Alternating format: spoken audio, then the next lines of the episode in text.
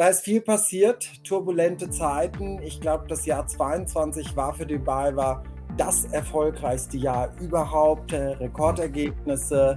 Aber die aktuelle Situation ist weniger lustig, kann man sagen. Die Zeiten und äh, die, die, Rahmenbedingungen werden schwieriger, nicht nur für die BayWa, ich denke für alle Konzerne. Ein Teilnehmer schreibt, ich war letztes Jahr auch in diesem Call. Alles klang plausibel und perspektivisch sehr positiv. Der Kursverlauf ist seitdem in Klammern relativ enttäuschend. Wie erklärt sich dies und noch wichtiger, wie sieht der, was sieht der Markt nicht, was ist geplant, das fundamentale Interesse an der Aktie wieder zu steigern.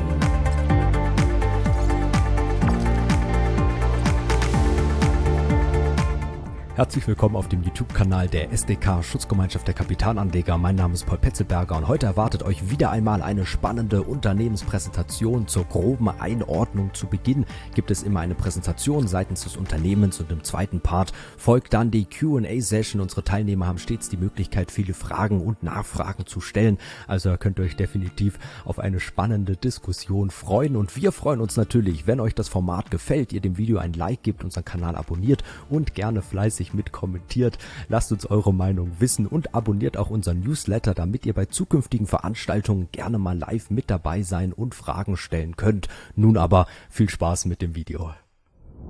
Ja, schönen guten Tag und äh, ich darf Sie auch alle herzlich im Namen der BayWa begrüßen.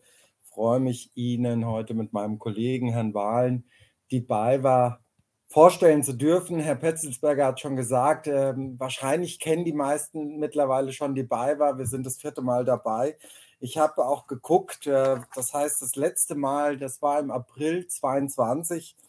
Und äh, wenn man sich das, das, so durch den Kopf gehen lässt, April 22 bis äh, ja, September 23, knapp eineinhalb Jahre vergangen, ähm, da ist viel passiert, turbulente Zeiten. Ich glaube, das Jahr 22 war für die BayWa das erfolgreichste Jahr überhaupt. Äh, Rekordergebnisse, ähm, höchste Dividende.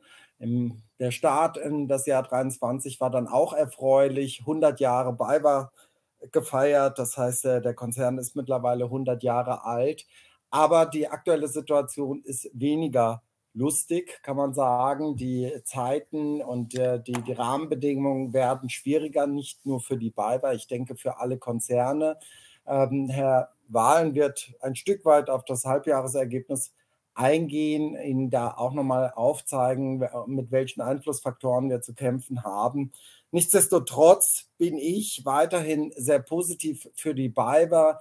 Wir werden unser EBIT-Ziel auch im Jahr 2023 erreichen. Ähm, ich will hier nicht zu viel vorweggreifen, aber ähm, 22 war ein Sonderjahr, das wussten wir. 23 ist ein Stück weit ein normaleres Jahr, wenn man das so sagen darf. Äh, trotz steigender Zinsen, diese Periode, die ich eben nannte, von äh, April 22 bis jetzt, kann man auch als eine Periode nennen, die, sage ich mal, den stärksten Zinsanstieg äh, im Euro äh, ähm, bezeichnet, die es je gab. Morgen ist der nächste Zinsentscheid, der wahrscheinlich positiv ausfallen wird oder, der, oder auch ungünstig für Unternehmen. Äh, man erwartet doch nochmal einen letzten Zinsanstieg, das heißt dann den zehnten innerhalb eines Jahres fast. Ähm, das sind harte Sachen äh, für alle Kapitalmarktakteure, aber man wird sich darauf einstellen, man kann sich darauf einstellen. Ähm, und wie wir diese Sachen angehen, das können wir dann später auch nochmal in den Fragen, in der Fragerunde beantworten. Aber zunächst gebe ich jetzt erstmal weiter an meinen Kollegen Herrn Wahlen, der mit Ihnen die Präsentation bespricht. Ein herzliches Willkommen auch von meiner Seite aus an alle Teilnehmer hier aus der BayWa-Zentrale in München. Wir haben eine kurze Präsentation ähm, für Sie ähm, zusammengestellt, indem wir Ihnen einfach nochmal aufzeigen wollen, was die BayWa eigentlich macht. Ähm, weil viele sind vielleicht schon mal mit der BayWa in Berührung gekommen, indirekt oder auch direkt. Und ähm, das werde ich Ihnen heute einfach nochmal kurz erläutern, was die BayWa macht. Ich habe die Präsentation so aufgeteilt. Einen Moment, jetzt so. Die Agenda, dass ich kurz zur BayWa generell was sage, Ihnen einen Überblick gebe, dann nochmal auf die Segmente drauf eingehe und wie, das, wie die Geschäftsentwicklung im ersten Halbjahr ausfiel. und auch was wir für ähm, Gesamt 2023 erwarten. Dann werde ich meinen Fokus auf die BayWa RE ähm, Strategie legen und am Ende nochmal einen kurzen Überblick zu den Kernzielen und den strategischen Maßnahmen im Konzern erläutern bis 2025.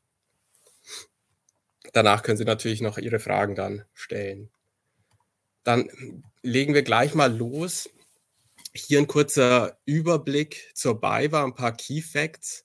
Die BayWa wurde 1923 ähm, in München gegründet, ähm, hat etwa 22.500 Mitarbeiter in über 500 Tochterunternehmen und natürlich der äh, Muttergesellschaft und ist in, mit Standorten in über 53 Ländern vertreten. Also Sie sehen hier schon ein globales Unternehmen, was ähm, ja über in verschiedensten Ländern ähm, vertreten ist. Dann die BayWa ist börsennotiert, sonst wären wir wahrscheinlich nicht alle hier. Und ähm, auch im SDAX gelistet. Kurz und knapp vielleicht gesagt, die BayWa ist ein führendes Handels- und Dienstleistungsunternehmen und hat auch gewisse Projektierungsleistungen, worauf ich später noch ähm, näher drauf eingehe. Und wir sind in den Geschäftsfeldern, also in den Bereichen Energie, Agrar und Bau tätig. Das ist auch das Stichwort für die nächste Folie. Ähm, diese drei Bereiche, die sehen Sie hier auch nochmal in der Mitte, die sind natürlich auch getrieben von Megatrends, die wir derzeit erleben. Das mag sein der Klimawandel, das ist die wachsende Bevölkerung bis 2050, knapp 10 Milliarden Menschen. Das ist im Baubereich die energetische Sanierung. Und das Leitmotto der BayWa ist, ähm, dass wir nachhaltig mit einem breit gefächerten Portfolio in genau diesen Bereichen ähm, die Grundbedürfnisse, die menschlichen Grundbedürfnisse nach Ernährung, Mobilität, Wärme und Wohnen ähm, nachgehen und dafür Lösungen bereitstellen. Das war ein kurzer Überblick. Steigen wir nun etwas tiefer ein in die Materie. Ähm, dafür legen wir immer ganz gerne dieses Slide auf, weil das einen schönen Überblick zu den einzelnen Bereichen gibt, in denen wir tätig sind. Hier sehen Sie jetzt die Umsatzzahlen vom BayWa Konzern in 2022 mit knapp 27 Milliarden ähm, Euro. Und in den grünen Boxen sehen Sie, wie ich gerade eben erwähnt habe, die einzelnen Geschäftsfelder. Jetzt fragen Sie sich vielleicht, ja, wie hängen denn diese Geschäftsfelder zusammen? Und zwar ist es so, dass alles angefangen hat vor, wie ich gesagt habe, vor knapp 100 oder vor über 100 Jahren ähm, mit dem Geschäftsfeld Agrar. Das sehen Sie hier in der Mitte. Das ist das Geschäftsfeld mit 15 Milliarden Umsatz im Jahr 22. Das größte Geschäftsfeld mit 11.000 Mitarbeitern und trägt etwa 55 Prozent ähm, zum Konzernumsatz bei. Vor 100 Jahren hat das angefangen mit diesem Geschäftsfeld. Was haben wir gemacht? Wir haben bei den Landwirten das Getreide erfasst, dies bei uns in den Silos gespeichert und dann nach der Ernte vermarktet. Aus diesen Funktionen heraus ist letztendlich haben sich weitere Funktionen gebildet, so dass wir dann ähm, schließlich auch Betriebsmittel, also alles, was der Landwirt letztendlich braucht, um seine Felder zu bestellen, ihm auch geliefert haben. Das sind ähm, Düngemittel, das ist Pflanzenschutz, das ist aber auch ähm, ja, Saatgut. Und daraus oder da ist es letztendlich nicht stehen geblieben. Wir hatten ein regionales Netzwerk aufgebaut, vor allem in Süddeutschland und Österreich. Und was braucht der Landwirt noch, wenn er seine Ställe baut? Braucht er auch Baumaterial. Also ist dieses Geschäftsfeld hinzugekommen. Und um seine Ställe und Häuser zu heizen, braucht er auch Heizöl. Da ist dann das Geschäftsfeld Energie hinzugekommen. Und so hängen letztendlich ähm, nach über 100 Jahren diese äh, drei Geschäftsfelder zusammen. Und das sind nach wie vor unsere Kernaktivitäten und bleiben auch unsere Kernaktivitäten. Das hat sich natürlich über die lange Zeit angepasst. Es sind Geschäftsaktivitäten dazugekommen, sind aber auch Geschäftsaktivitäten ähm, ja, weggefallen oder haben sich weiterentwickelt. Das sehen wir aber jetzt gleich oder da sage ich gleich auch nochmal was dazu. Fangen wir einfach an mit dem ersten ähm, Geschäftsfeld, mit dem alles angefangen hat. Das ist Agrar. Da haben wir jetzt vier äh, Segmente. Das sind die weißen Boxen, die nennen wir Segmente. da haben wir das Segment Cefetra Group. Das ist unsere, unser internationaler Agrarhandel. Das sind die Kollegen, die sitzen in Rotterdam. Und im Vergleich zu unserem inländischen Agrarhandel, also die Box daneben, ist das ein reines Desktop-Trading-Geschäft. Ähm, und genau, im, und was handeln wir da? Wir handeln da sowas wie ja, Getreidearten, ähm, Mais, äh, Weizen, aber auch Sojabohnen. Und was sich über die letzten Jahre entwickelt hat, ist das Spezialitätengeschäft. Das heißt, wir handeln nicht nur ähm, noch Mass Commodities, sondern hier auch sind in Nischenprodukten tätig. Was sind es? Nischenprodukte sind hochproteinartige ähm, ähm, ähm, Getreidesorten.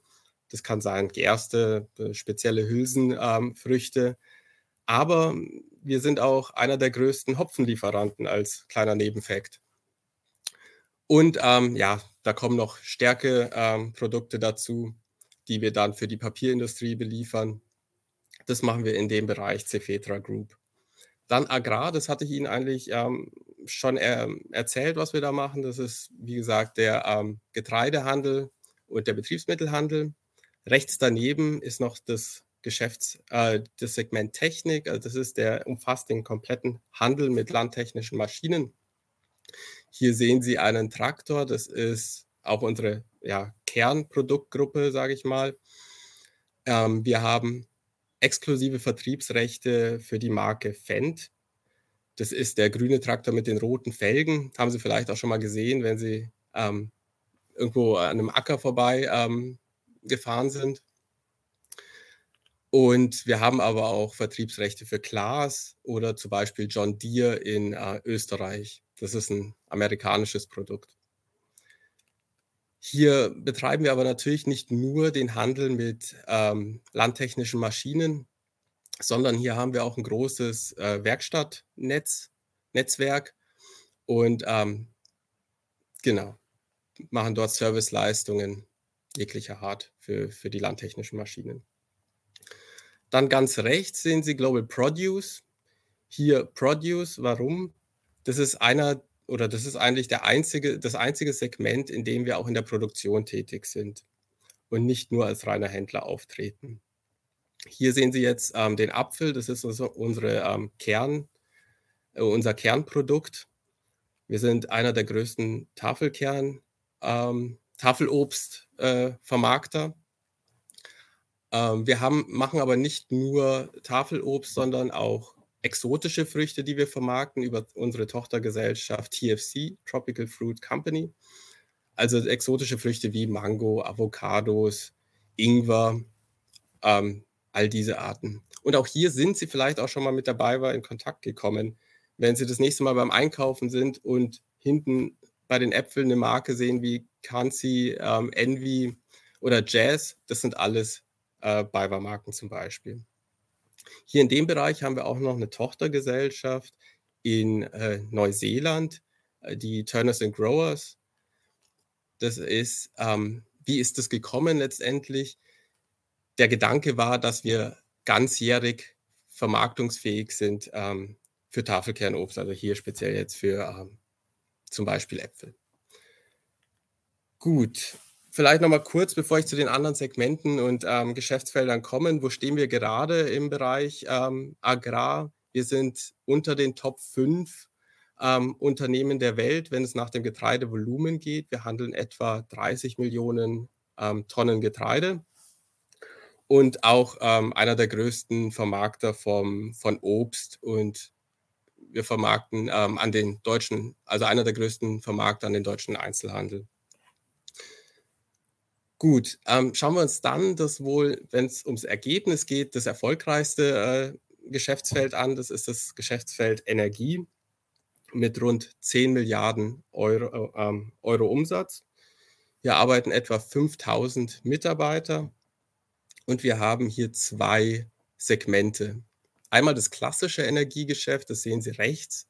Das ist, was ich auch vorhin gesagt habe, was dann letztendlich zu dem Agrargeschäft dazugekommen ist. Das heißt, das ist der ähm, das ist der Handel mit ähm, Heizöl, mit Kraftstoffen oder auch Schmierstoffen.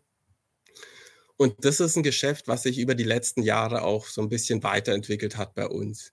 Wir haben seit drei Jahren ähm, eine neue Gesellschaft, die BayWa Mobility Solutions, BMS abgekürzt, die für die ähm, Ladeinfrastruktur zuständig ist und die Projektierung der Ladeinfrastruktur macht. Ähm, da werde ich später auch noch mal was zu erzählen, wenn wir auf die einzelnen ähm, oder wenn wir zur Entwicklung kommen.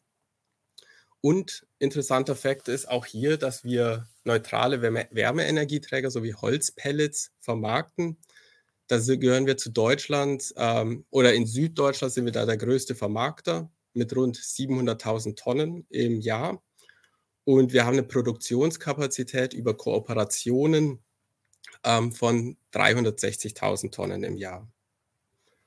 Gehen wir dann über zu dem ähm, zum Geschäfts-, äh, zum Segment regenerative Energie. Das sehen Sie links mit dem kleinen Solarpanel.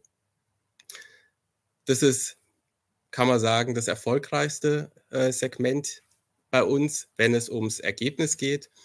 Wir hatten hier 2022 ein EBIT von 240 Millionen Euro. Das macht ungefähr 50 Prozent des Konzern-EBIT aus. Und hier haben wir vielleicht nur kurz erklärt, ähm, drei Geschäftseinheiten, in denen wir tätig sind. Das ist einmal das Projektgeschäft, wo wir die Strategie Boot fahren. Das heißt Build, Own, Operate and Transfer. Wir bauen hier Projekte auf. Wir ähm, betreiben diese kurz und dann werden die letztendlich verkauft. Und im besten Fall kriegen wir dann noch einen Wartungsvertrag. Ähm, genau. Wer sind hier die Käufer? Das sind meistens große Finanzinvestoren, vielleicht auch Family Offices, ähm, Versicherungen. Das zweite, die zweite Geschäftseinheit hier in dem Feld, das ist der Solarhandel. Das ist auch ein bisschen der Hintergrund, wie alles angefangen hat, weil man hat dem Landwirten Solarpaneele verkauft und da ist das Geschäft ähm, hinzugekommen. Und der dritte Bereich ist der Energiehandel, den wir hier noch betreiben.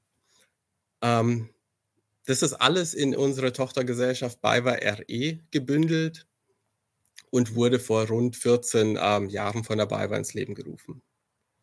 Zum Schluss, also ganz unten, sehen wir noch das Geschäftsfeld Bau mit dem gleichnamigen Segment Bau. Äh, rund 9% des Konzernumsatzes kommen daraus mit rund 4.500 ähm, Mitarbeitern. Auch hier gehören wir zu in Deutschland zu den Top 3 ähm, Bauunternehmen. Aber hier ist zu beachten, dass wir nicht im Privatsektor tätig sind. Also das heißt, diese ganzen DIY-Baumärkte, die Sie vielleicht auch schon gesehen haben, wo auch noch BayWa draufsteht, das wurde 2012 rum verkauft an die Hellweg-Gruppe. Wir halten zwar noch eine kleine Minderheitsgesellschaft, ähm, aber wir sind hier heute in dem Bereich eigentlich hauptsächlich über B2B äh, beschäftigt. Genau, das wäre es um einfach um Ihnen einen kurzen Überblick zu den einzelnen Segmenten zu geben und was wir dort machen. Dann würde ich weiterschauen zu den Kennzahlen. Hier haben wir einfach mal einen Mehrjahresvergleich und da sieht man ganz schön das Wachstum dabei war über die letzten Jahre. Wie mein, ähm, mein Kollege schon gesagt hat, wir hatten im letzten Jahr ein Rekordjahr mit 27 Milliarden Euro Umsatz. Das ist auch ähm, zum großen Teil durch die gestiegenen Preise ähm, entstanden. Deshalb für uns ist der Umsatz nicht das Entscheidendste, weil der doch abhängig ist von, von der Preisentwicklung. Für uns viel entscheidender ist das EBIT, das, was Sie jetzt in der zweiten ähm, Spalte sehen. Da hatten wir im, im Vorjahr mit 504 Millionen Euro EBIT fast eine Verdoppelung gegenüber 2021. Und Sie sehen auch nochmal, wenn Sie auf das operative EBIT schauen, dass ich, wie ich vorhin gesagt habe, dass fast 50 Prozent davon aus dem Bereich Energie kommen. Dann vielleicht ganz rechts die Dividende. Immer ganz wichtig ähm, für die Aktionäre. Sie sehen jetzt die Dividendenentwicklung der letzten fünf Jahre und wie das ja, stückchenweise angestiegen ist. Das würde auch so sein, wenn ich das zurückführen würde. Die Dividendenentwicklung ähm, wir sind immer in der Vergangenheit so um die 5 Cent oder in so 5 Cent Schritten angestiegen und sind damit auch ein Dividendenaristokrat. Ähm, wir haben keine genaue Dividendenpolitik, aber man kann in der Fall, also bisher war es immer so eine Dividendenrendite von rund 3 Prozent. Und in dem Jahr ähm, 22 haben wir die Dividende nochmal erhöht auf 1,20 Euro. Zum einen das gute Ergebnis natürlich, zum anderen die BayWa, die 100 Jahre ausgegangen ähm, geworden ist. Ga dazu gab es eben nochmal eine ähm, 10 Cent Sonderdividende. Genau, dann ähm, bevor ich jetzt noch zur BayWa RE-Strategie komme, vielleicht nochmal kurz die Geschäftsentwicklung im ersten Halbjahr und ähm, auch wie der Ausblick für das restliche Sa Jahr sein wird. Sie sehen hier die Highlights aus unserem, ähm, ja, fürs erste Halbjahr. Die BayWa hatte wieder ein sehr starkes erstes Halbjahr 2023. Wenn Sie rechts schauen, dann sehen Sie diese Diagramme. Da ist einmal das Jahr 2021, 2022 und 2023 abgebildet, um einfach nochmal den Vergleich zu sehen. Weil, wie gesagt, das Jahr 2022 war ein Stück weit ein Ausnahmejahr. Und das, der Umsatz und EBIT ist im Jahr 23 oder im ersten Halbjahr erwartungsgemäß unter der Vorjahresperiode, liegt aber dennoch deutlich ähm, über dem langjährigen Durchschnitt. Vielleicht kurz, hier sieht man es nochmal einen Ticken besser. Wir sehen ähm, links das Q2-Ergebnis, rechts das erste Halbjahresergebnis und Sie sehen hier das erste Halbjahr 2023 ist das zweitbeste ähm, der Geschäfts- oder der, ähm, ja, der Unternehmensgeschichte. Genau, Dankeschön. Gut, ähm, ja, preisbedingt ist der Umsatz äh, leicht zurückgegangen, war, da wir hier auch ähm, von im Vergleich zu 22 sinkenden Rohstoffpreisen hatten. Äh, das EBIT hatte äh, einige Einmalaufwendungen, zum Beispiel die Jubiläumsprämie von rund 27 Millionen Euro. Und im Vorjahr war, wie gesagt, das war einfach von Sonderfaktoren begünstigt. Trotzdem hatten wir hier in einigen Segmenten, die ähm, die Erwartungen nochmal übertroffen haben. Im Gegenzug gab es auch ähm, ein paar Rahmenbedingungen, ähm, die nicht ganz äh, ja, gut für die Geschäftsentwicklung waren da komme ich aber später jetzt gleich noch ähm, drauf zu. Das ist einmal der Zyklon in Neuseeland, der das Geschäftsfeld Global Produce ähm, beeinträchtigt hat, aber auch, wir sehen es jetzt, die Rahmenbedingungen im, im Wohnungsmarkt, der ist auch etwas zurückgegangen. Genau, trotzdem ähm, hat die, das Management und gerade weil wir auch ein sehr starkes Ergebnis hatten und auch für das restliche Jahr 2023 ähm, dass wir das so sehen, hat das Management die Ergebnisprognose ähm, noch einmal bestätigt von 320 bis 370 Millionen Euro. Dann steigen wir nochmal ganz kurz einfach nochmal in die eigenen, äh, in, in, die einzelnen Segmente hier, hier rein und ich gebe einfach nochmal ein paar Highlights, was die Geschäftsentwicklung beeinflusst hat. Wir sehen hier das Geschäftsfeld, äh, das Segment regenerative Energien hat sich sehr positiv entwickelt mit knapp 16 Prozent EBIT-Anstieg. Wir haben hier von ähm, erhöhten Energiepreisen profitiert, ähm, aber auch von den eigenen Anlagen, die wir haben, also das IPP-Geschäft, ähm, die ein hohes Produktionsniveau hatten. Auch der Solarhandel, der Handel mit PV-Komponenten konnte nochmals gesteigert werden um rund 25 Prozent. Und wir konnten hier auch schon erste Windparks im ersten Halbjahr verkaufen, hauptsächlich in ähm, Europa. Was erwarten wir hier für das zweite Halbjahr? Wir erwarten hier ähm, nochmal deutlich äh, Anstieg der Verkäufe von, von, vom Projektgeschäft, etwa 380 Megawatt an Projekten und nochmal 650 Megawatt an Projektrechten. Wir steigern bis Ende des Jahres auch nochmal unser Portfolio im IPP-Bereich von 1 Gigawatt auf 1,2 Gigawatt. Und wir erwarten hier auch im PV-Handel ähm, eine anhaltend hohe Nachfrage. Gehen wir weiter in den Bereich Energie, also dem klassischen Energiefeld. Hier hatten wir einen deutlichen Rückgang der Rohstoffpreise für Wärmeenergieträger. Sie erinnern sich vielleicht noch, im Vorjahr hatten wir ähm, extreme ähm, Preisspitzen, die haben sich ein Stück weit normalisiert. Wenn wir das Ergebnis anschauen mit 9,3 Millionen, es liegt zwar unter dem Vorjahr, aber im Vergleich 2021 hatten wir hier 6,5 Millionen. Positiv entwickelte sich ähm, die Absatzentwicklung bei den Holzpellets. Wir konnten durch eine Kooperation ähm, nochmal unsere Produktionsmenge steigern um 20 Prozent und ähm, auch der Absatz entwickelte sich hier sehr positiv. Dann zu den Segmenten im Geschäftsfeld Agrar. Ähm, das Ag Agrar, also das zweite, gehe ich erstmal drauf ein.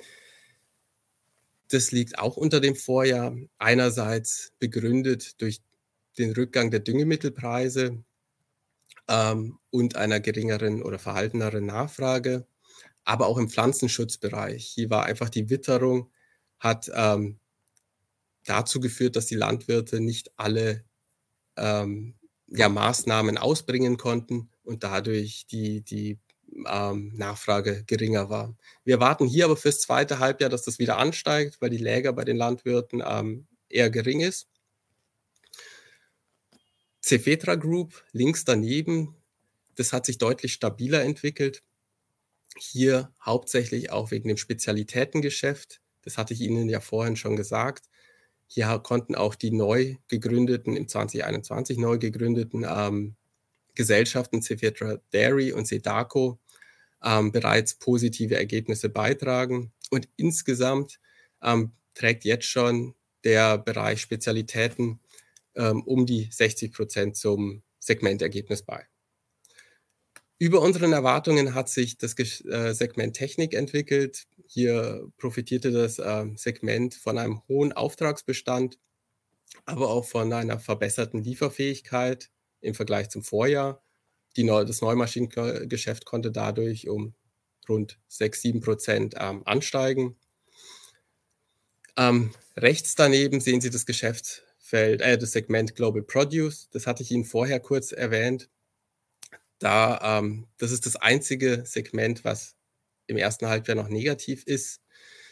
Das kam dadurch zustande, dass der Zyklon im ersten Halbjahr in Neuseeland gewütet hat und ähm, es dadurch zu Ernteeinbußen um die 30 Prozent ähm, der Plantagen kam und natürlich auch mehr ähm, Aufräumarbeiten oder mehr Belastungen durch Aufräumarbeiten, weil die Bäume von dem Schlag, von dem Matsch befreit werden mussten. Ähm, auch hier erwarten wir, dass im zweiten Halbjahr ähm, Vermarktungschancen aus, den, ähm, ja, aus der Ernte letztendlich aus Neuseeland. Und ähm, genau, kommen wir dann zum letzten Geschäftsfeld und Segment. Das ist der Bereich Bau. Hier haben wir in dem mit veränderten Rahmenbedingungen ähm, seit 2023 zu kämpfen. Die, die Baugenehmigungen, wenn man sich die Marktentwicklung anschaut, sind um die 35 Prozent zurückgegangen. Leute sind ein Stück weit verunsichert, da hier äh, mit höheren Baukosten, aber auch höheren Kreditzinsen ähm, ja, zu kämpfen ist. Und das spüren wir auch bei uns im, im Geschäftsfeld. Ähm, nichtsdestotrotz gibt es nach wie vor ein Wohnung, eine Wohnungsnot. Wir hatten Baugenehmigungen im ersten oder in 2022 von unter 300.000. Allerdings ist das Ziel der Bundesregierung weiterhin die 400.000. Da sehen wir, was für eine Lücke letztendlich in dem Bereich hier in Deutschland herrscht. Den operativen Ausblick, das hatte ich Ihnen schon kurz gesagt bei den einzelnen Segmenten, deshalb werde ich die Folie überspringen kommen wir dann direkt zur BayWa RE-Strategie. Vielleicht haben Sie es auch mitbekommen. Wir haben im ersten Quartal eine Pressemitteilung rausgebracht, ähm, dass es eine strategische Neuausrichtung bei der BayWa RE geben wird und wir das Solarhandelsgeschäft, das sehen Sie hier links gelb markiert, ähm, planen zu verkaufen. Warum machen wir das Ganze? Wir wollen uns weiterhin fokussieren auf die wichtigsten, äh, auf die wichtigen Wachstumsbereiche. Das ist einerseits das Projektgeschäft, was wir ausbauen wollen. Hier wollen wir eine Verdreifachung des Volumens bis 2026 erreichen. Das heißt, wenn man davon ausgeht, dass wir jährlich etwa ein Gigawatt an ähm, Projekten verkaufen und Projektrechten, wollen wir das auf drei Gigawatt ausbauen pro Jahr. Und wir wollen unser IPP-Portfolio weiter expandieren, und zwar auf 3 Gigawatt bis 2028. Dies sollte dann letztendlich auch zu einer höheren Planbarkeit der Cashflows ähm, führen und eine eigenständige Finanzierung ähm, für die BayWa RE AG bedeuten. Was bedeutet das für die Finanzkennzahlen? Ähm, letztendlich wird der Verkauf ähm, das Risikoprofil oder das finanzielle Risikoprofil der BayWa deutlich verbessern. Sie sehen hier links nochmal die Entwicklung der Geschäftseinheit Solar Arm Trade, das EBIT bis 22, 150 Millionen.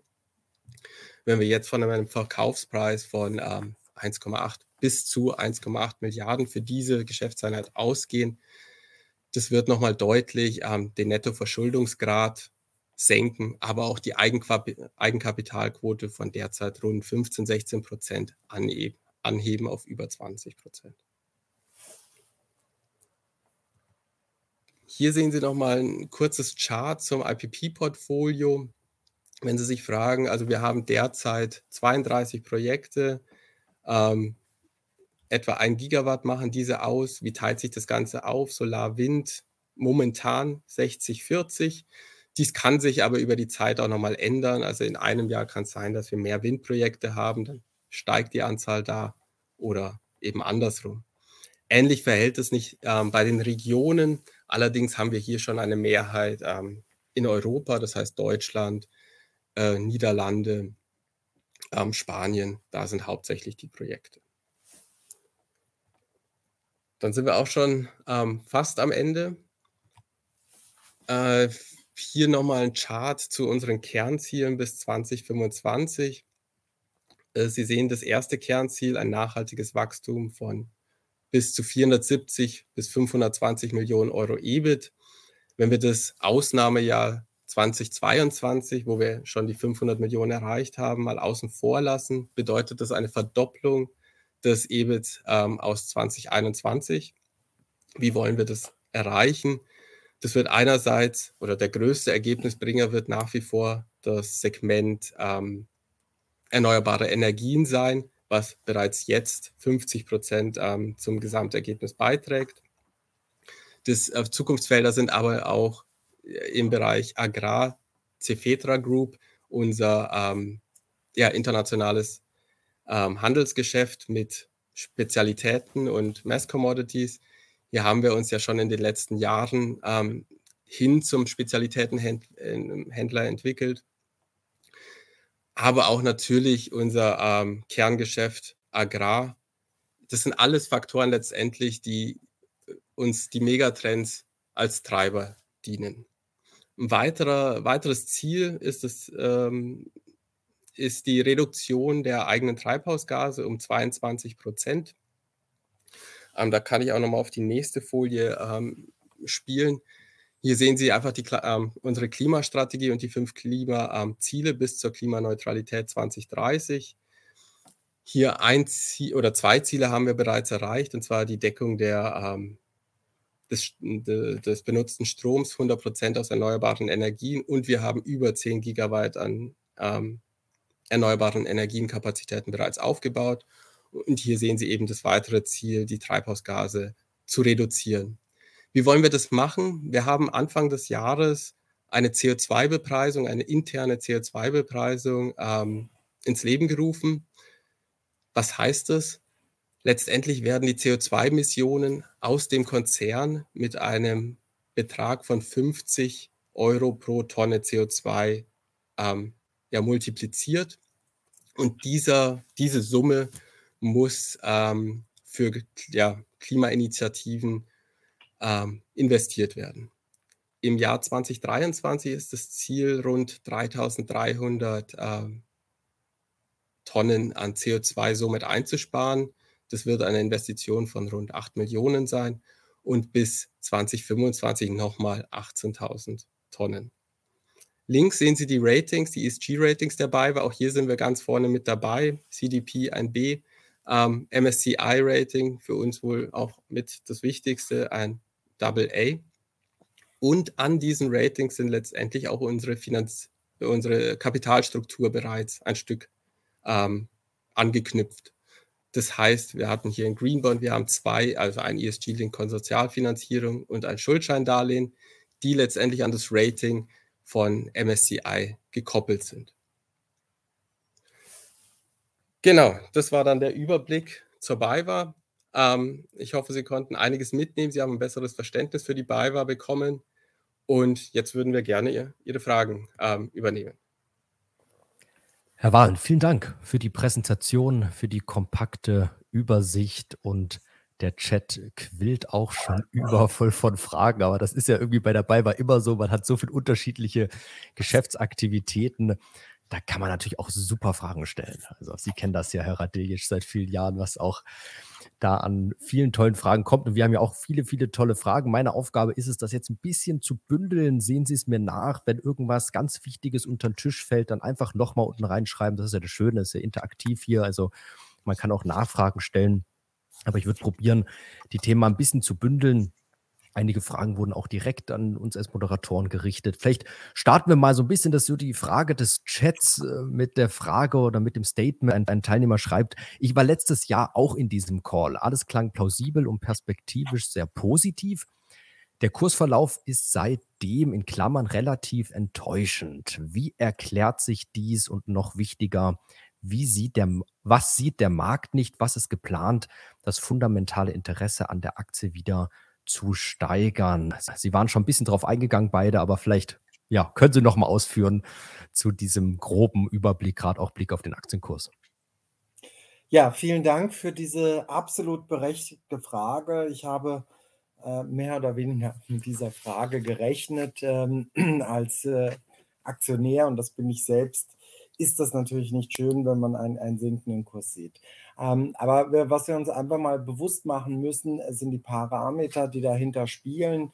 Ähm, 22, glaube ich, äh, im November letzten Jahres war, hat der Kurs sein All-Time-High erzielt mit 48 Euro ähm, und ein, ein Rekordergebnis. Das heißt, ich glaube, ähm, der, der Vergleichspunkt vom letzten Jahr zu diesem Jahr ist schon mal sehr schwierig, ja, weil wir wirklich von dem höchsten Niveau ausgehen. Ähm, trotzdem hier auch sicherlich die berechtigte Frage, warum geht er denn überhaupt jetzt runter? Er muss ja nicht weiter so steigen. Am Ende des Tages ist es, das wissen Sie, immer eine Frage von Angebot und Nachfrage und die Kapitalmärkte bestimmen den Kurs und nicht wir selber. Aber was ist passiert, vor allem nach dem Halbjahr? Ja, ähm, es gibt interne und externe Faktoren. Ich denke, wenn wir jetzt erstmal intern auf die BayWa schauen, womit wir natürlich zu kämpfen, zu kämpfen haben, ist der Zinsaufwand, der sich deutlich erhöht hat. Wir haben fast eine Verdopplung des Zinsaufwandes von 80 auf 160 Millionen im ersten Halbjahr gesehen. Ähm, ich habe es gesagt, ähm, eingangs, ähm, der Euro ja, schreibt Geschichte, die höchsten Zinsschritte ever, die wir gesehen haben in kürzester Zeit da muss sich ein Konzern erstmal darauf anpassen. Das heißt, das EBIT, das Ergebnis vor Steuern und Zinsen sieht zwar gut aus, aber das IPS, Gewinn, der Gewinn je nach, je nach Aktie, ähm, je Aktie, der geht natürlich dann ein Stück weit zurück, ähm, wenn die Zinsen so hoch sind, wie sie gerade sind. Wir müssen uns da darauf einstellen. Das wird auch sicherlich morgen nicht vorbeigehen. Da gibt es aber Finanzierungs- Kosten, die man mit berücksichtigen muss in den operativen Geschäftsmodellen. Das machen wir ähm, und das wird eben ein bisschen auch an Zeit, äh, Zeit äh, in Anspruch nehmen, um, sage ich mal, diesen diesem schnellen Zinswachstum dann gerecht zu werden. Ich denke letztendlich 4, 5 Prozent. Es ist nicht unnormal für die jungen Leute, wie Herrn Wahlen ist das vielleicht etwas Neues. Für die Älteren unter uns, wir wissen, wir haben auch Häuser mit 10 Prozent finanziert, ähm, ist das eine andere Situation. Was dazu kommt und was sicherlich auch auf den Kurs gewirkt hat, waren die schlechten Nachrichten von vielen Wettbewerbern. Ja. Ich möchte jetzt ungern hier die Namen nennen, aber wirklich tatsächlich ähm, zum Halbjahresergebnis, das gar nicht so schlecht war, wenn man sich die, die, das durchschnittliche Mittel der Weiber anschaut, ähm, waren wirklich die Branchenprimusse, haben hat es an, an, ja, an Gewinnwarnungen gehagelt. Ähm, äh, große äh, Immobilienhäuser, Pharmahäuser, aber auch äh, ein großer anderer Münchner Konzern, der im Energiebereich ist, hat äh, äh, hohe Abschreibungen vornehmen müssen Ähm, und das wirkt sich bei uns dann auch auf. Es gibt Algo-Trader, es gibt Schwellenwerte. In diesen Märkten ist es einfach so, es blinkt dann die Lampe auf, Energie ist im, im Abmarsch oder der Baubereich äh, äh, äh, ist im, im Rückgang. Und das schlägt sich bei uns in der Aktie dann leider auch nieder. Da können wir eigentlich wenig dagegen tun. Das ist dann die Gesamtstimmung. Ähm, trotz allem bin ich positiv, weil wir sind, wie Herr Wahlen schon gesagt hat, in drei Kernbereichen tätig. Ähm, der Wohnungsmarkt, meine Damen und Herren, ähm, ist stark unter Druck gekommen. Das Segment Bau hat im ersten Halbjahr kaum was verdient. Ähm, aber im langjährigen Mittel, wenn man übermorgen mal schaut, wenn man über den Tellerrand hinausschaut, wir haben einen erhöhten Wohnungsbedarf, wir haben einen erhöhten Sanierungs- und Renovierungsbedarf. Das äh, Heizungsgesetz ist jetzt in die Wege gebracht worden. Ich denke, das war auch so, sage ich mal, so ein zögerlicher Aspekt, der zu berücksichtigen ist, wo Investoren einfach sich auch mal zurückhalten, weil sie nicht wissen, wie wie sind die neuen Spielregeln. Äh, so langsam kommen die auch im Laufen. Das dürfte dann auch wieder einen Zug nach oben geben. Die Energiepreise gehen runter. Vielleicht dieser erste Schock aus der Ukraine-Krise und Ukraine-Krieg ist überwunden. Ähm, und das ähm, führt natürlich auch zu deutlichen Preisrückgängen, was aber gut ist. Gut ist aber auch, dass die Volatilität da ist. Das ist für unsere Händler gut. Ähm, und wie gesagt, für die Zukunft. Ich bin positiv, ich bin investiert. Sehen Sie es vielleicht auch als eine Chance, jetzt einzusteigen. Vielleicht, wenn ich noch einen Aspekt sagen darf, der mir so einfällt, der, der Konsensus der Analysten, der liegt bei 51 Euro. Ein neues hohes Zinsumfeld, ein verdoppelter Zinsaufwand bei der BayWa. Und wenn wir dann den Pfad mal weitergehen, und das gibt es auch viele Fragen, kommen wir ja schnell zu dem Thema Solar Trade. Also BayWa eh ja sowieso der Gewinnwachstumsmotor bei der BayWa beim Gesamtkonzern. Aber, und Herr Wahlen hat es ja präsentiert, mit einer besonderen Rolle hier eben auch Solar Trade. Hier soll ein Verkauf durchgeführt werden. Wir haben auch viele Fragen zur Verschuldung, Verschuldungsquote. Wie ist da der Stand? Ich koppel jetzt mal diese beiden Themen und spiele in den Ball zu. Zum einen vielleicht ein bisschen was zur Verschuldungssituation des BayWa-Konzerns zu sagen und zum anderen, wie laufen so ein bisschen die Gespräche bei Solar Trade und wie wichtig, wie abhängig ist man davon, dass dieser Verkauf jetzt zeitnah klappt? Ja, äh, auch eine Frage, die, die man hätte erwarten können und die ist auch berechtigt. Bitte verstehen Sie, ich kann an dieser Stelle und ich darf an dieser Stelle Ihnen nicht so viel sagen äh, zu den aktuellen Entwicklungen, aber ein paar äh, Anmerkungen darf ich sicherlich doch dazu machen. Also wie das, ähm, das Infomemo ist an die Investoren raus. Wir haben eine sehr hohe Rückmeldung, über 50 Interessierte das sind, das sind Private Equities dabei, da sind Unternehmen dabei. Ähm, wir sind ähm, zuversichtlich bis Ende des Jahres, beziehungsweise vielleicht bis Q1, hier ähm, äh, unser Ziel zu erreichen. Das heißt, den Verkauf zumindest mal mit dem, mit dem Signing ähm, einzupreisen, einzubinden. Ähm, ich denke, das Interesse ist da. Ähm, wenn Sie sich jetzt auch überlegen, wir erwarten aus diesem Solarhandel einen Verkaufserlös von 1,6, 1,7 bis 2 Milliarden. Das wird wahrscheinlich so die Range sein. Und die ganze Kapital, der ganze Marktkapitalisierung der BayWa liegt momentan bei 1,3. Ähm, dann sieht man, dass eigentlich das Unternehmen unseres Erachtens unterbewertet ist. Also, wie gesagt, zum Thema äh, Solar Trade, das läuft sehr gut. Mehr kann ich wirklich an dieser Stelle nicht sagen. Unser Ziel ist, das im ersten Quartal nächsten Jahres äh, abzuschließen, beziehungsweise dann ein Signing zu erzielen und in 23 das Ergebnis noch mitzunehmen. Aus diesem geplanten Verkaufserlös sind zwei Schritte geplant. Der eine Schritt ist die Entschuldung. Ähm, das heißt, wir wollen die Eigenkapital wieder auf über 20 Prozent erreichen, steigern. Das ist ein Wert für ein Handelshaus, äh, womit wir uns wohlfühlen äh, und das wir uns auch als Ziel gesetzt haben. Der andere Teil des Geldes wird genutzt, um die Projektierung, um das Thema Energie weiter auszubauen. Ähm, wir wollen hier weiter auf das Thema, äh, auf das Geschäftsfeld ähm, der eigenen Stromproduktion sowie der Projektierung setzen. Das ist für uns in Zukunft das interessantere Geschäftsfeld, wo wir auch damit stabilen Cashflows und Erlösen rechnen können. Und dafür benötigen wir tatsächlich auch den Verkauf, um diese beiden Themen abzudecken. Und ich denke, wenn dieser Verkauf über die Bühne gegangen ist, wird sich vielleicht auch die Situation bei der BayWa ein Stück weit äh, bei den Investoren entspannen oder noch mehr Zuversicht bringen.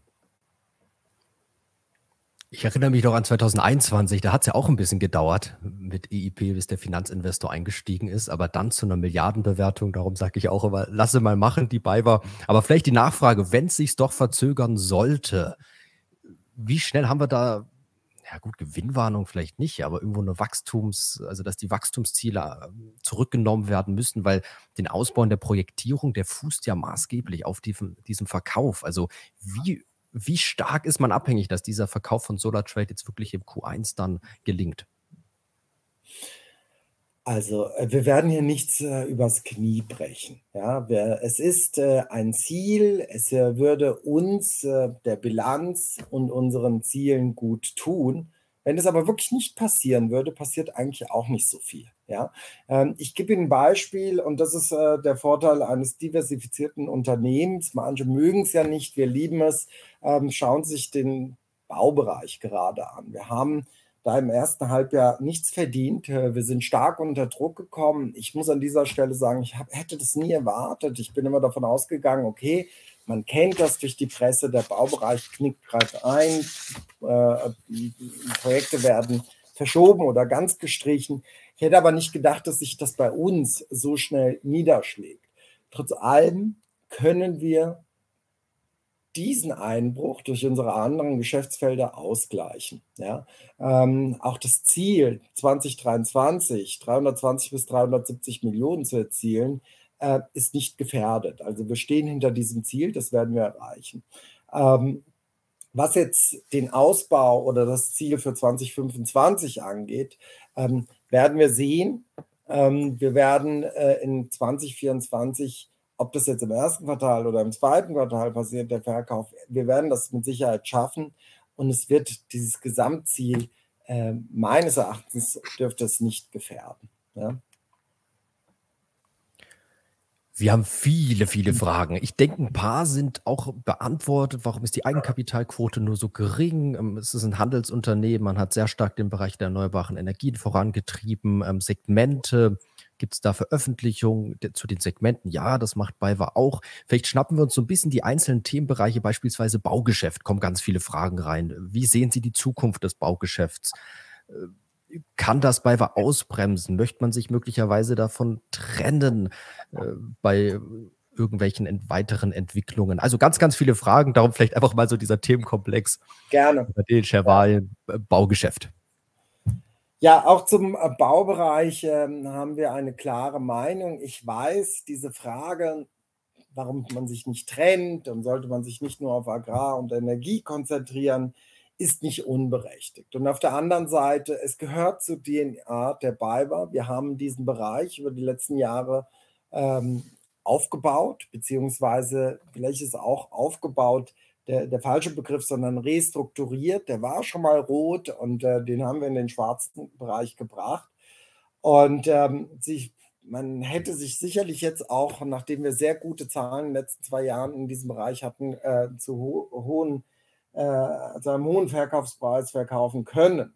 Nur wollen wir das nicht. Ich sage Ihnen auch ganz genau, ganz klar, warum nicht. Ähm, wir haben jetzt einen Einbruch im, im Wohnungsmarkt im Bausektor, aber mittel- bis langfristig ist hier ein erhöhter Bedarf an Wohnungen, an Eigentum, an Sanierung und an Renovierung. Schauen Sie, ähm, der Baubereich, ähm, das ist der Bereich, ähm, der fast den höchsten CO2-Ausstoß hat. Also in Deutschland rund 40 Prozent verursachen ähm, die Gebäudehülle und nicht gedämmte äh, Gebäude ähm, den CO2-Ausstoß. Es ist ganz klar, wir sehen hier den Klimawandel jeden Tag äh, vor uns mit schrecklichen Meldungen. Ähm, das ist was, woran gearbeitet wird. Das Renovierungs- und Sanierungsthema ähm, wird einer der Megathemen werden für die Zukunft. Und äh, vor diesem Hintergrund sehen wir eigentlich keinen Bedarf da, aus diesem Geschäft einzusteigen. Im Gegenteil, wir werden es weiter ausbauen. Vielleicht können wir auch jetzt die Chance nutzen, indem vielleicht einige andere Wettbewerber äh, kleiner werden oder sich aus dem Markt äh, rausziehen, sogar noch größer zu werden. Viele Fragen zum Wechselspiel, Preisveränderungen am Markt, beispielsweise die Frage, welchen Anteil hat der Preisanstieg bei den Rohstoffen, Agrar und Energie auf die Umsatz- und EBIT-Entwicklung? Ah, das wird sogar zurückblickend gefragt, also diese starken Zahlen, dieses starke Wachstum bei Umsatz, besonders bei EBIT, wie stark fällt das auf höhere Preise zurück? Und ich schaue mal, ob ich noch irgendeine Frage mit dazu ähm, nehmen kann. Beeinflusst die Agrarpreisentwicklung Ihr Agrarhandelsergebnis und vielleicht auch nochmal die Auswirkungen der gesunkenen Weizen- und Getreidepreise? Gibt es da Lagerwertabschreibungen? Wenn ja, in welcher Höhe? Also ich beantworte die Frage mit einem Jein. Äh, Im Umsatz haben steigende Rohstoffpreise immer einen Effekt. Ja? Das ist auch der Grund, warum wir in 2022 äh, 27 Millionen, äh, Milliarden an Umsatz erzielt haben. Ähm, wir hatten im Vergleich zwischen 21 und dem Jahr 22 ja gar nicht so viele Veränderungen im Geschäftsmodell vorgenommen und trotzdem ist, hat der Umsatz um 5, 6 Milliarden zugelegt. Also es ist ein rein umsatzbedingtes Thema, ein preisbedingtes Thema. Die Commodity-Preise haben sich erhöht, äh, teilweise aufgrund der Ukraine-Krise verdoppelt. Ähm, die, die Energiepreise sind in die Höhe geschossen und die Baupreise sind ja auch stark nach oben gegangen bis heute. Ähm, und das war ein Grund und das ist ein Grund, dass das sich natürlich im Umsatz niederschlägt. Nun hört sich das toll an, 27 Milliarden äh, Euro Umsatz, ähm, schöne Kennzahl, aber ehrlich gesagt ist die uns gar nicht so wichtig. Ja? Wichtig ist, was hängen bleibt. Im EBIT spielt äh, dieser Umsatzanstieg ähm, ja nur teils eine Rolle. Viel wichtiger für uns ist ein Stück weit die Volatilität. Ja? Wir können mit sinkenden und steigenden Preisen Geld verdienen. Was unseren Händlern Probleme macht, sind, sage ich mal, äh, stagnierende Preise. Ähm, das ist fast ein Stück weit vergleichbar mit Aktien. Ja? Wenn Sie eine Aktie kaufen und die steht immer auf, einer, auf einem Kurs, dann ist das ein bisschen langweilig ähm, für den Käufer und Verkäufer. Ähm, da passiert nicht viel. Ja? Sinkende und steigende Aktien, damit kann man arbeiten, damit kann man entsprechende Geschäfte tätigen. So ist das im Getreidehandel. Ähm, auf Ihre Frage, ob wir da jetzt Abwertungen vornehmen müssen, nein, müssen wir nicht, weil in bestimmten Szenarien das Getreide schon am gleichen Tag verkauft wird. Das heißt, wir, wir, wir nehmen das Getreide ein, ja, ähm, und da ist ein Kontrakt dahinter in sechs Monaten äh, mit einem Auslieferungszeitpunkt in sechs Monaten äh, und da haben wir keine Abschreibung. Ja? Äh, Im Düngemittelbereich ist das schwieriger, ähm, weil sie da tatsächlich äh, das nicht so hatchen können an den Börsen wie, wie Getreide. Aber da haben wir auch schon mal vor vielen Jahren schlechte Erfahrungen gemacht, äh, wo wir eine ähnliche Situation hatten wie 22, wo die Preise nach oben geschnallt sind und dann stark nach unten. Da hatten wir tatsächlich Abschreibungen Heute haben wir die Liga geräumt. Ja? Wir haben niedrigere Bestände eingelagert, wir haben mit sinkenden Preisen gerechnet. Daher haben wir keine großen Abschreibungen. Es gibt immer wieder mal Abschreibungen, auch was er sich bei den äh, Modulen, Solarmodulen, wo die Preise sich auch nach unten entwickelt haben. Also ganz können sie sich diesem Thema nicht entziehen. Es ist auch eben ein Wettbewerbsvorteil, wenn man lieferfähig ist. Aber das ist bei uns, wird das gemessen nach einer Value-at-Risk-Methode ähm, und die darf bestimmte Schwellen nicht erreichen. Ähm, somit ist das ein, eine, sage ich mal, eine überschaubare Position bei der BayWa. Die zwei meistgestelltesten Fragen im BayWa-Universum, Herr Radesch, Sie können es sicherlich im FF aus dem Schlaf, wenn man sie zwei Uhr nachts weckt. Also Punkt eins, wie sieht die Aktionärstruktur aus? Und Punkt zwei, warum gibt es zwei Aktien? So, ich kann das aus dem FF, das macht jetzt mal der Kollege, ja, der soll ja auch mal aus dem FF reden. Ähm, ja, sehr gerne. Dafür habe ich mal auf die Folie geschaltet. Hier sieht man das ja ganz gut. Ähm, wir haben zwei Ankeraktionäre. Das ist einmal die Bayerische äh, Raiffeisenbeteiligungs AG mit rund ja, 34 ähm, Prozent Anteile. Und dann haben wir noch in Österreich die Raiffeisen Agrar Invest AG mit rund oder knapp 28 Prozent Anteile.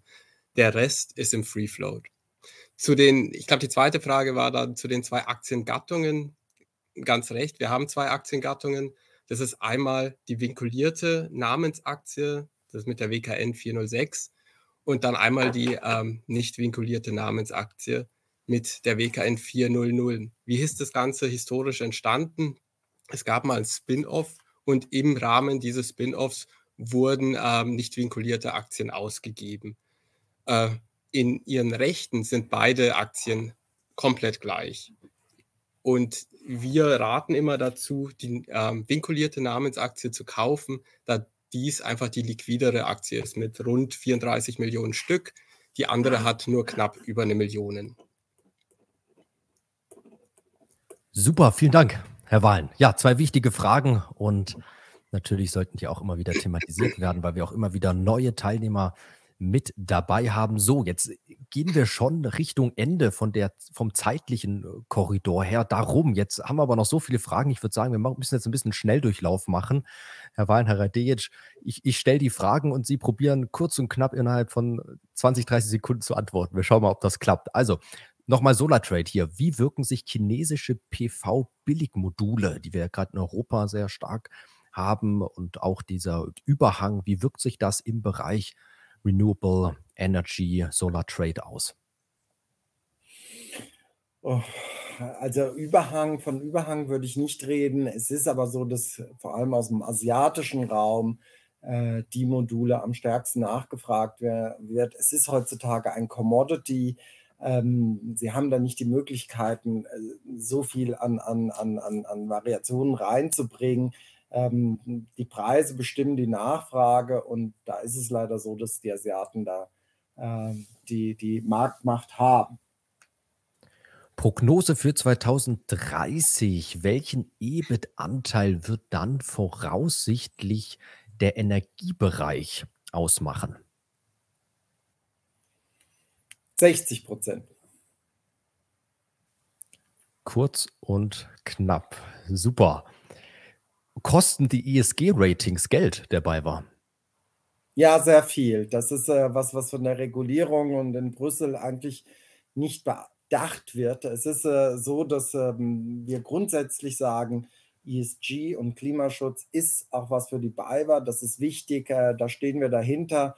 Aber es sind äh, wirklich hohe Kosten und Aufwendungen. Wir haben ein ganzes Nachhaltigkeitsteam, Wirtschaftsprüfer, ähm, wo man sich dann auch mal die Frage stellt, wie ist es für, für jüngere Unternehmen, kleinere Unternehmen, lohnt sich der Gang an die Börse noch, wenn sie diese Publikationen äh, über diese, diese Maßnahmen berichten müssen und Publikationen veröffentlichen müssen. Es ist ein teures Unterfangen. Da muss man manchmal schon dann äh, Nutzen und Leistung mal in, äh, ja, in Relation sehen. Bei einem unterstellten Verkauf von SolarTrade zu 1,8 Milliarden Euro, welcher Gewinn würde sich aus der Veräußerung ergeben?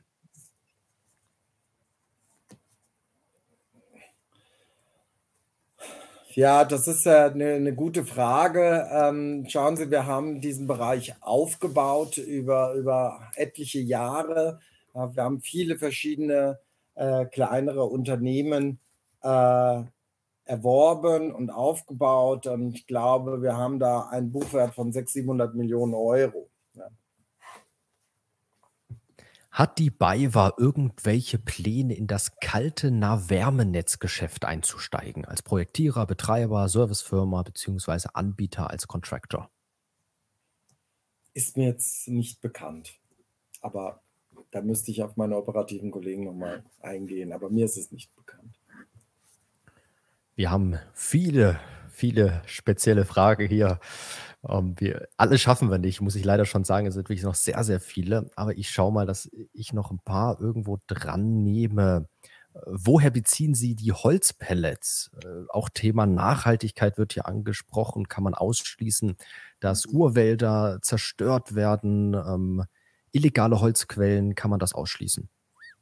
Also das kann man auf jeden Fall ausschließen. Wir arbeiten ja in Kooperation mit ähm, vier großen Werken, die für uns produzieren. Das ist zum Beispiel Wunsiedel, das ist jetzt die, in diesem Jahr im ersten Quartal ähm, de, das Werk Darnpower. Und ähm, den Rest, den wir beziehen, den, der kommt natürlich nicht aus illegalen Quellen, sondern aus ähm, zertifizierten ähm, nachhaltigen. Also lassen Sie mich vielleicht das noch ergänzen es ist, wie gesagt, der, der größte Anteil des Bezugs kommt äh, aus Kooperationen und Unternehmen, die in Deutschland selber tätig ja. sind. Ähm, und der zweite Punkt ist, ähm, es werden dafür keine Regenwälder umgewälzt. Das ist wirklich eine falsche Wahrnehmung. Ähm, es sind Späne, die letztendlich sowieso vorliegen, die dann zusammengepresst werden. Es sind also definitiv keine Regenwälder. Ob ein, der Verbrennungsmechanismus von Holzpellets CO2-Ausstoß, das ist natürlich eine andere Frage und wie nachhaltig das ist, da, darüber lässt sich diskutieren. Aber worüber äh, sich nicht diskutieren lässt oder unnötig ist zu diskutieren, ist ja diese Vorstellung, dass dafür Regenwälder abgeholzt wird. Das sind Restprodukte aus verschiedensten ähm, Unternehmen äh, und Fabrikationen, die eben dann äh, genutzt werden und wiederverwertet werden. Ein Thema, muss ich sagen, was mich ja auch begeistert, AgriPV, fragt ein Teilnehmer, welche Agrarprodukte passen denn da unter die Anlagen? BayWa ist ja hier äh, führend in dem Bereich in Europa. Und genau, welche Produkte pass passen drunter? Und wie sehen die Entwicklungsvolumina aus? Kann man vielleicht grob sagen, so bei diesen Zielen, auch IPP, Bestandshaltung, wie viel möglicherweise Agri-PV-Anlagen aktuell oder mittelfristig ausmachen? Also leider ist es noch ein relativ kleiner Anteil. Der Hintergrund ist eher, dass das auch regulatorisch in Deutschland nicht ganz so einfach ist. Dabei ist es eigentlich genau der richtige Weg, nämlich eine Fläche multifunktional zu nutzen, ähm, die Sonne zu nutzen, die Obstsorten zu nutzen, die darunter wachsen. Ja, welche Obstsorten sind das? Ähm, kann ich Ihnen gar nicht äh, so sehr sagen, aber ich glaube, es sind Erdbeeren, Himbeeren, Brombeeren, also diese ganzen verschiedenen Beeren. Äh, Äpfel jetzt meines Erachtens ja. nicht, äh, das ist nicht der, der Punkt, aber diese kleineren Obstsorten, ähm, ich glaube, da ist die Vielfalt relativ groß. Kommen wir zu den letzten Fragen. Also ganz alle schaffen wir nicht, aber ich glaube, die meisten sind wir durch. Die vorletzte Frage finde ich ganz, ganz spannend. Auch äh, ein Teilnehmer schreibt, dass in den letzten zehn Jahren das Thema Internationalisierung, ja, so das ganz große Thema für die BayWa war und die Frage nach vorne, die nächsten zehn Jahre, was ist so das eine ganz, ganz große Thema, wenn es bisher die Internationalisierung ganz stark war? Was ist jetzt so das eine große Thema bei der BayWa? Tolle Frage, vielen Dank auch dafür. Ähm, ja, Sie haben vollkommen recht. Wir haben die Zeit des billigen Geldes genutzt, um zu internationalisieren, um groß zu werden, um uns äh, um zu expandieren. Ähm, da wir jetzt nicht mehr davon ausgehen, dass die Zinsen übermorgen fallen, sind wir jetzt dabei, äh, eine, ich nenne es mal auf Englisch, hört sich das äh, schöner an, ein, ein Smooth Restructuring vorzunehmen. Das heißt, eine sanfte Restrukturierung des Konzerns. Äh, wir werden, wir sind gerade dabei, eine Portfolioanalyse zu bearbeiten. Sie haben gehört, über 500 Beteiligungen, die wir haben. Wir werden uns die sehr genau nochmal anschauen, gucken, von welchen Beteiligungen man sich eventuell trennen kann, ähm, in welchen Bereichen man tätig sein möchte, nicht tätig sein möchte. Wir haben sehr viele Joint Ventures ähm, und ähm, unterschiedliche Bereiche, auch im Bereich der Digitalisierung, ähm, wo wir tätig sind, äh, wo man sicherlich kleinere Maßnahmen treffen kann, optimieren kann, sich trennen kann, aber auch ausweiten kann. Das Thema Internationalisierung ähm, wird sicherlich durch Arrondierungen vorangetrieben, aber steht nicht beim Mittelpunkt. Ich glaube, wir sind jetzt da sehr gut aufgestellt und jetzt geht es eher drin, äh, darum, intern den Konzern in einigen Geschäftsfeldern zu optimieren. Das wird vor allem im klassischen Agrargeschäft passieren.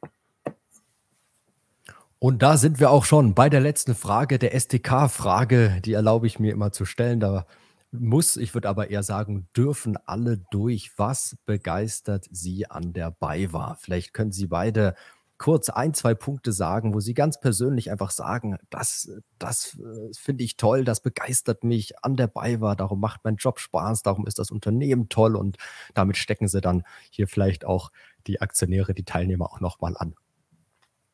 Ja, also für mich sind das äh, zwei Themen, äh, die, die ich einfach toll finde in der BayWa. Äh, das eine kriegen sie nicht mit. Das ist die Kultur hier. Ähm, klar, das hört sich jetzt so ein bisschen abgedroschen an wie in so einem Bewerbungsgespräch. Ach, hier sind die Leute so nett. Aber es ist so. Es ist eine sehr offene und ehrliche und gute Arbeitskultur und ähm, gute Arbeitsatmosphäre. Und das andere ist, schauen Sie, es ist einfach nie langweilig. Ich bin sicher, wenn Sie uns nächstes Jahr wieder einladen, können wir wie viele neue Themen wieder über viele neue Themen äh, und Entwicklungen berichten. Ähm, die BayWa dreht sich mit den Märkten, passt sich seit 100 Jahren den Märkten an und das ist wahrscheinlich der Grund für den Erfolg des Unternehmens.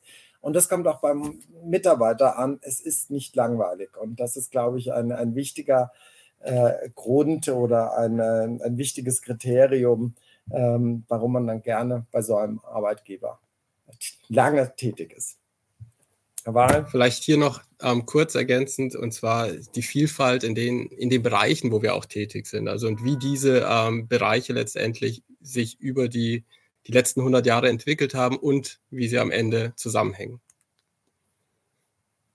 Also Faszination, Begeisterung für eine BayWa, die in vielen, vielen Bereichen tätig ist, teilweise systemrelevant, teilweise wie erneuerbare Energien ja auch schon irgendwie fast systemrelevant, aber auch einfach mit Blick nach vorne von höchster Bedeutung. Also viel Faszination, Begeisterung, aber natürlich auch, das haben wir heute auch gehört, äh, viele Hausaufgaben auch, das äh, Zinsumfeld, das fordert schon die BayWa auch als Handelsunternehmen und viele andere Entwicklungen es bleibt spannend und ich bin mir sicher, dass wir sicherlich mal wieder ein Part 5 auch machen, oder, Herr Raden-Schawalen? Mit, mit, Sicherheit. Vielleicht an dieser Stelle, bevor wir uns jetzt verabschieden, ähm, ich darf Sie herzlichst einladen, uns auch direkt zu kontaktieren, wenn Fragen offen geblieben sind.